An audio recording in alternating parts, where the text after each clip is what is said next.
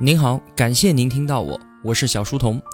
我的音频节目首发平台是在小书童频道微信公众号，请您打开微信搜索订阅小书童频道。从此刻开始呢，我来帮您读书。小是知晓的小，在公众号内回复 QQ，我会把 QQ 交流群推送给您，期待您的到来。为了方便同学们收听往期节目，可以在喜马拉雅之类的各大音频平台搜索“小书童频道”进行收听，并且呢，点赞、评论、分享、转发都是对我极大的帮助。小书童在此叩谢。我们继续解读必然，今天是第十个关键词：追踪 （tracking）。在上一期节目啊，我们聊的是互动，我说我们的世界将会被游戏化。在虚拟世界中，那种及时的、绵密的互动反馈机制将会移植到我们的现实世界当中来。我们自身会与这个世界建立起紧密的联系，它可以追踪我们的一切，我们也可以通过它去追踪自身的一切。而这一切的基础就是来源于我们的所有行为，全部都将被数据化。而今天我们要讲的这一章追踪 KK 呢，其实就是在跟我们说数据。必然开篇的时候我就说啊，科技它是一个生命体，它是一种生物，每一个生物都会有它自己的基因，基因对于生物来说是极其重要的，它就决定了你长什么样子，你怎么思考，怎么狩猎，以及如何繁衍等等的一切。基因它就决定了一个生命最底层的一切规律，它让生物生存、进化和延续。而对于科技来说呢，数据就是对科技的生存、进化和延续。起到决定性因素的东西。关于数据的重要性啊，在前面的节目中已经提了很多次了。不管是人类简史还是必然，那今天要说数据，我先搬一个大家伙出来镇楼哈。从他开始说，这个大家伙呢，他就是马云爸爸的阿里巴巴。在之前的节目里面，我也提到过阿里。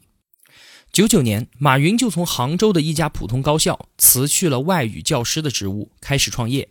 零三年，阿里启动了淘宝，淘宝成功的速度比马云自己想象中的还要快。就在短短三年的时间里面，他们就把最大的竞争对手易贝赶出了中国市场。在十年前，马云见到了沃尔玛的高管，马云说：“啊，我们一定会超过你的。”对方说：“你真是个有志向的年轻人啊！”而这个历史性的戏剧时刻，我们估计在明年或者是后年就能够看得到了。一四年九月十九号。阿里巴巴在美交所上市，如今估值超过两千亿美金。毫无疑问，它已经是全球最大的电商平台。如果测算 GDP 的话，一五年的阿里已经相当于中国第六大省，并且啊，马云说，如果幸运的话，我们到二零二零年的时候就能够服务全球二十亿的用户，实现每年六万亿人民币的交易额。如果真是如此。它将成为继美中日德四个国家之后的全球第五大经济体。然而，就是这样一家全球最大的电商平台，站在全球商业金字塔顶端的企业，在去年，马云和他的 CEO 张勇都在各种场合反复的声嘶力竭的在说一件事情，包括罗胖，他都在去年跨年演讲的时候帮阿里站台，在说这件事儿。什么事情呢？就是他们两个一再的说。我们从来就没有把自己看作是一家电子商务公司，我们其实是一家数据公司，是一个数据平台啊！你想想看哈，全球最大的电商平台，他居然说自己压根儿就不是一家电子商务公司，而是一家数据公司，您不觉得这意味着什么吗？我们简单的先来看看它的电子商务。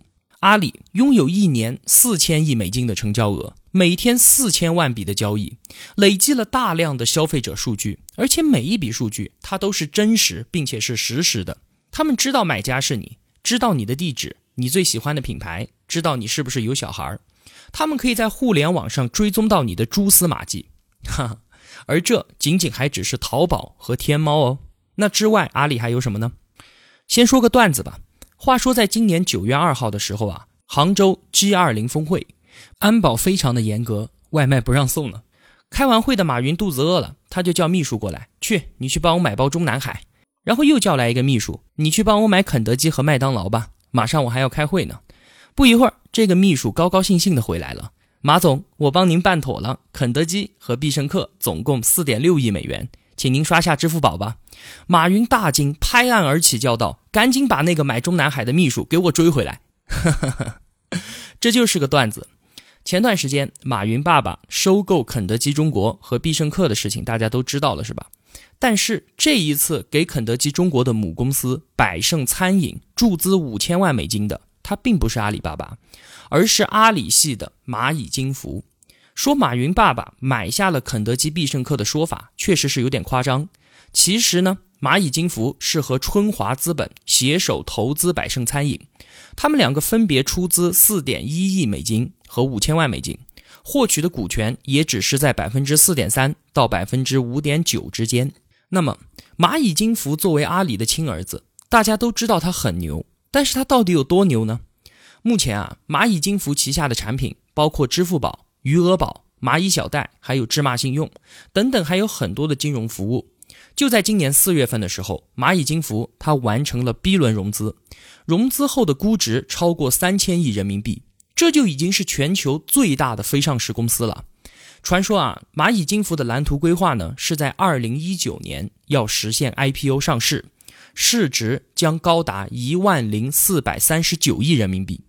这个有零有整的数字，我也不知道是怎么算的哈。那一万亿人民币的估值是个什么概念？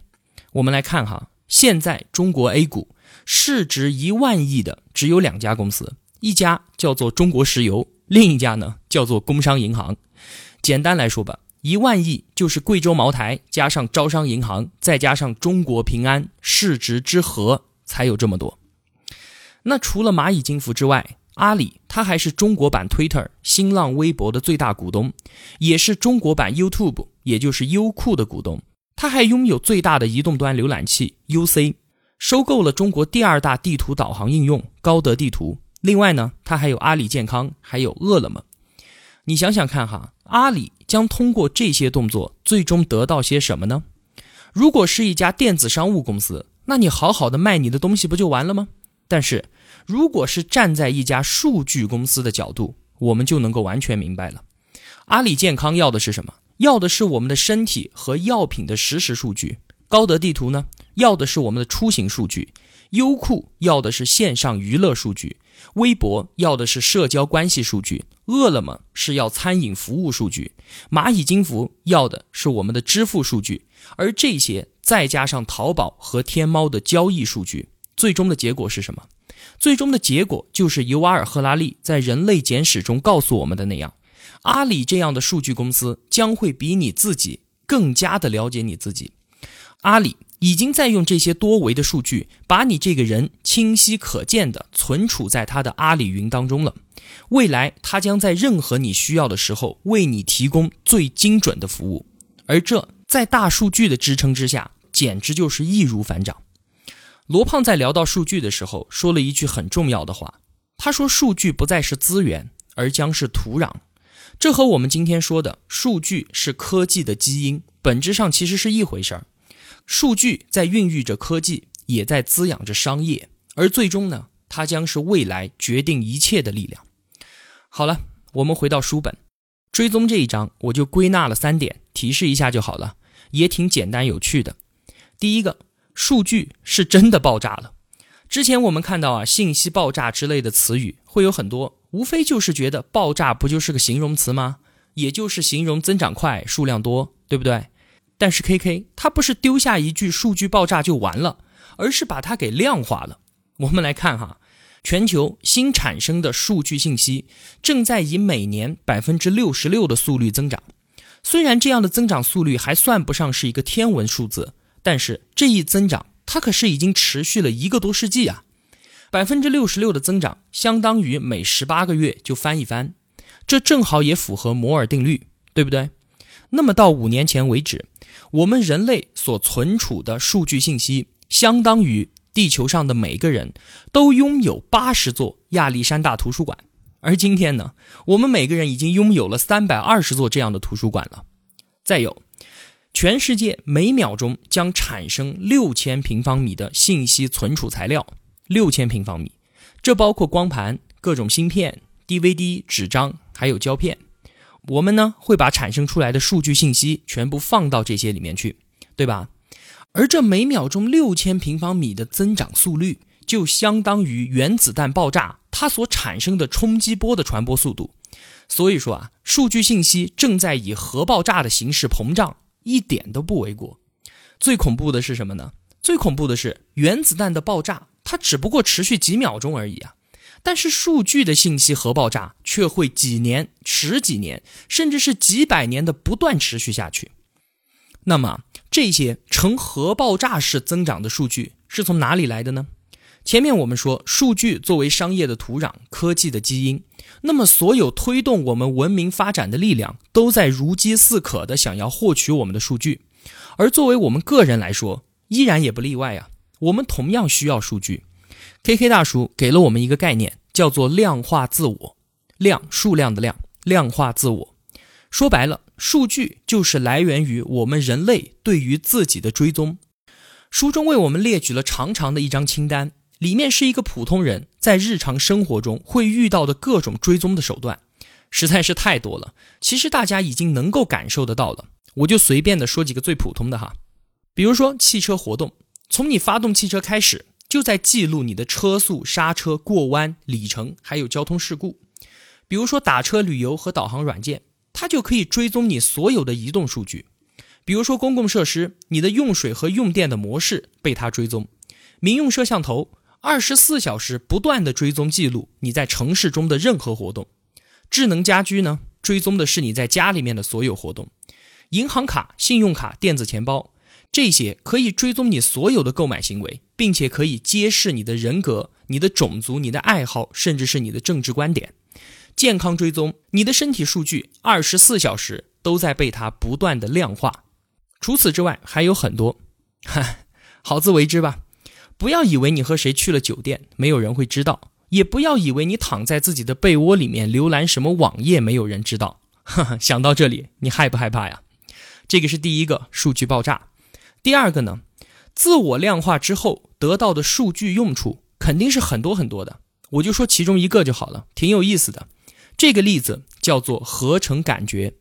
关于我们人类啊，有一个事实，就是我们的数字直觉啊，其实非常的差。我们的大脑不擅长统计，数学它并不是我们天生的语言。我们自我追踪量化出来的数据，直接交给我们每个人来说，其实我们是难以使用的。但是我们可以想办法让这些数据变成你的身体感受，让这些数据可感。怎么做呢？有人啊，他就制作了一条皮带，皮带里面呢加入了一个罗盘系统。你把这条皮带系在腰上之后，那么皮带对着正北方向的位置，它就会产生震动，你就可以通过腰部来感受到北的方位在哪里。而实验表明，带着这条皮带只需要一个星期的时间，你对北的方向感。就会准确无误，你再也不用担心找不到北了。而从长远来看，这就是我们身体传感器中许多数据的最终归宿，它们将不再是数字，而是新的身体感觉。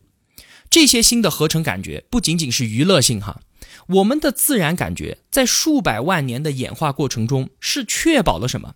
确保了我们可以在一个匮乏的世界当中生存下来。那么没有足够的能量，没有盐或者脂肪，对于我们来说是残酷的威胁。那为了保证生存，我们的身体会对这些东西的稀缺有强烈的感觉。但是在今天呢，在技术带来了富足的世界当中，生存的威胁其实已经不来源于饥饿了，而是来源于摄入过多的物质。这就打破了我们的新陈代谢和心理的平衡，而我们的身体还不能够留意到这种新的失衡状况。所以在演化的过程中啊，我们不能感觉到，比如说像是血压或者是血糖的水平，但是技术能够做得到。比如说啊，现在就有一个新型的自我追踪设备，尺寸呢就和个瓶盖一样大，只要用它接触到你的前额，它就会一次性的测量出你的血压、心率、心电图、含氧水平、体温，还有皮肤电传导。不久呢，它也可以测量你的血糖水平，最终你会把它带在身上。这些信息呢，将不再以数字形式，而是以我们能够感觉到的方式反馈给我们，比如说是腰部的震动啊、臀部的挤压啊之类的。设备会让我们获得对于身体新的感受，这是我们没有演化出来的，但是却非常需要的感觉。这对我们来说相当的有意义，不是吗？最后再说一点，应该也是我们可以完全想象得到的，那就是数据终将汇成每个人的生活流，生活流，流动的流。什么是生活流呢？简单来说，就是强大的记忆能力。举个例子，我们谁还能记得一个月之前的今天中午饭吃的是什么？估计没有人记得吧，对吧？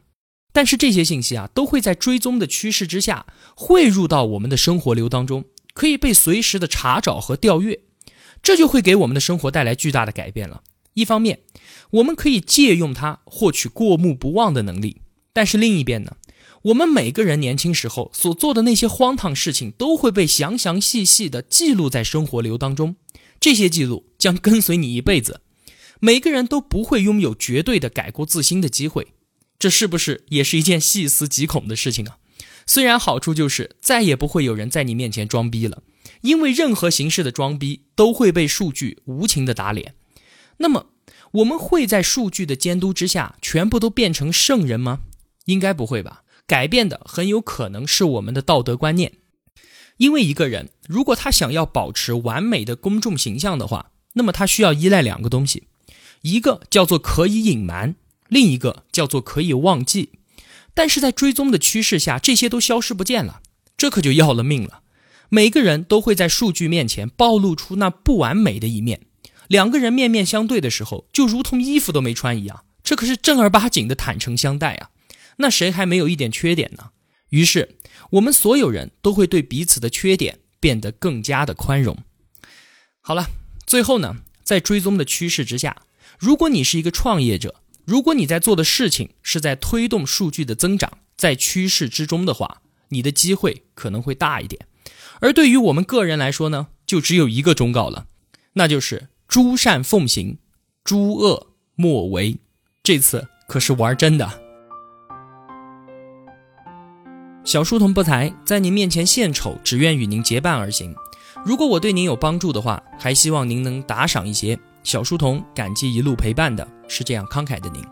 读书分享是一件很苦的事情，我很需要您的陪伴与支持，这是小书童在这条路上不断前行的根本动力。请您把我的节目分享到朋友圈，让我们在相互陪伴、见证彼此成长的同时，能够感染身边最亲近的人，一同成长。小书童在此叩谢。好了，感谢您的聆听与陪伴，我在这里与您不见不散。